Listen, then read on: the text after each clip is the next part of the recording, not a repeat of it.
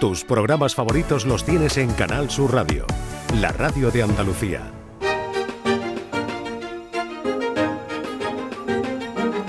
En Canal Sur Radio, Días de Andalucía, con Carmen Rodríguez Garzón.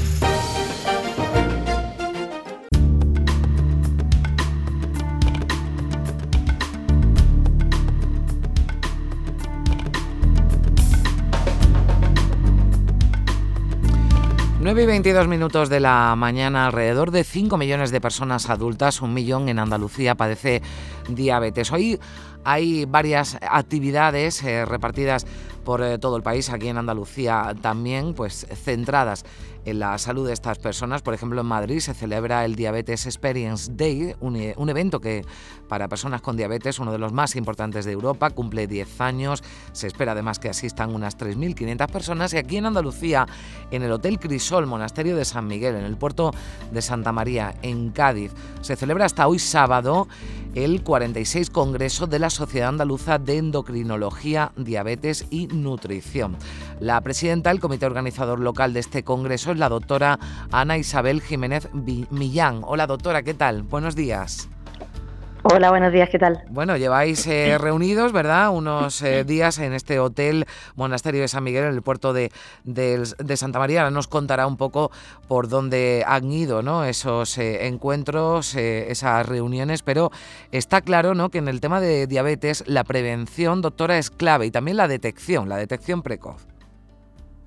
Sí, son dos líneas fundamentales. la prevención a través de la intervención sobre los estilos de vida, en hábitos alimentarios y en, y en la práctica de ejercicio físico regular y deporte.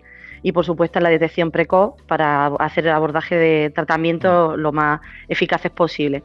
Claro, porque la diabetes se puede prevenir, hay otras que no, ¿no? que tienen un componente, entiendo, eh, genético de nacimiento, pero hay diabetes y sobre todo la predominante, se puede, se puede prevenir con una buena calidad de vida, con una vida saludable.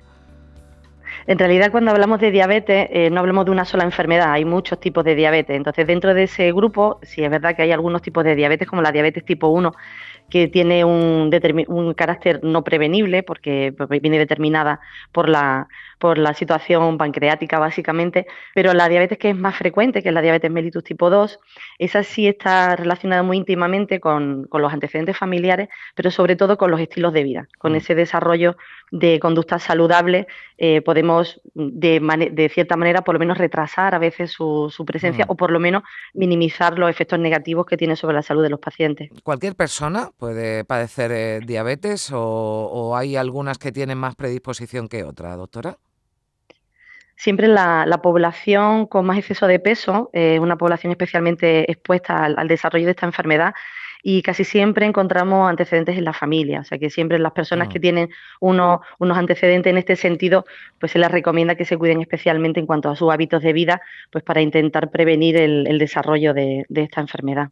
Y en lo que se ha avanzado mucho, ¿no? Entiendo que de esto se ha hablado y se está hablando en este Congreso de la Sociedad Andaluza de Endocrinología, Diabetes y, y Nutrición, es en los cuidados, ¿no? Y los tratamientos, que entiendo que siguen avanzando y que hay avances en el día a día, los eh, tratamientos, los cuidados que debe tener un paciente. Sí, para nosotros, aparte de la, intervención médica, eh, que por supuesto es importante y fundamental, en estas jornadas también tenemos incluidas unas jornadas de enfermería porque la educación diabetológica es otro de los pilares fundamentales que tenemos en el tratamiento de, estos pacientes. Y, en paralelo a las jornadas de los facultativos, está la, la enfermería desarrollando también sus jornadas y, por supuesto, tienen un papel fundamental en, el adecuado eh, cuidado de estos pacientes. Mm. Eh, eh, doctora, ¿qué pasa con el Ozempic? Que se está hablando mucho de, este tratamiento, que, bueno, hay problemas, ¿no? Incluso en, las farmacias, porque los eh, diabéticos para los que están destinados, pues se están quedando, ¿no? Sin este producto que se está usando para, para adelgazar, ¿no? En clínicas privadas, incluso ha advertido la Agencia Española del Medicamento que puede agravarse, ¿no? El desabastecimiento precisamente por ese uso que se hace para, para adelgazar.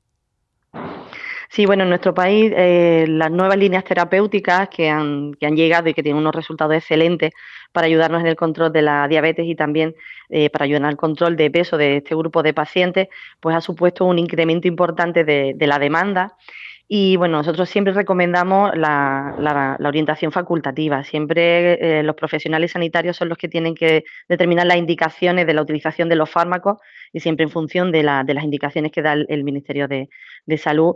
Y bueno, sí que es verdad que estamos teniendo problemas en ese sentido y que intentamos minimizar, bueno, con algunas alternativas, sobre todo para que no se nos mm. queden los pacientes con, con diabetes sin tratamiento, que realmente es lo que no queremos que, ocurra. Bueno, pues sin duda que están, eh, hay mucha mm. preocupación ¿no? entre los eh, pacientes por esa, eh, esa falta, pero hay otras alternativas de todo esto, de la detección, de la prevención, de los cuidados.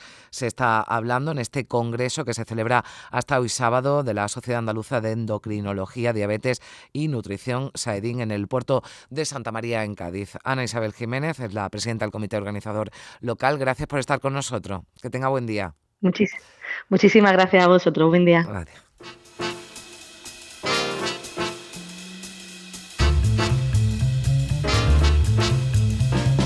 Waiting, fall up in the air for a love that's alive. Freezes, no pollen of love.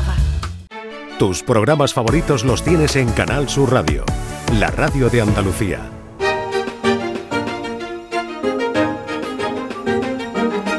En Canal Sur Radio, Días de Andalucía, con Carmen Rodríguez Garzón.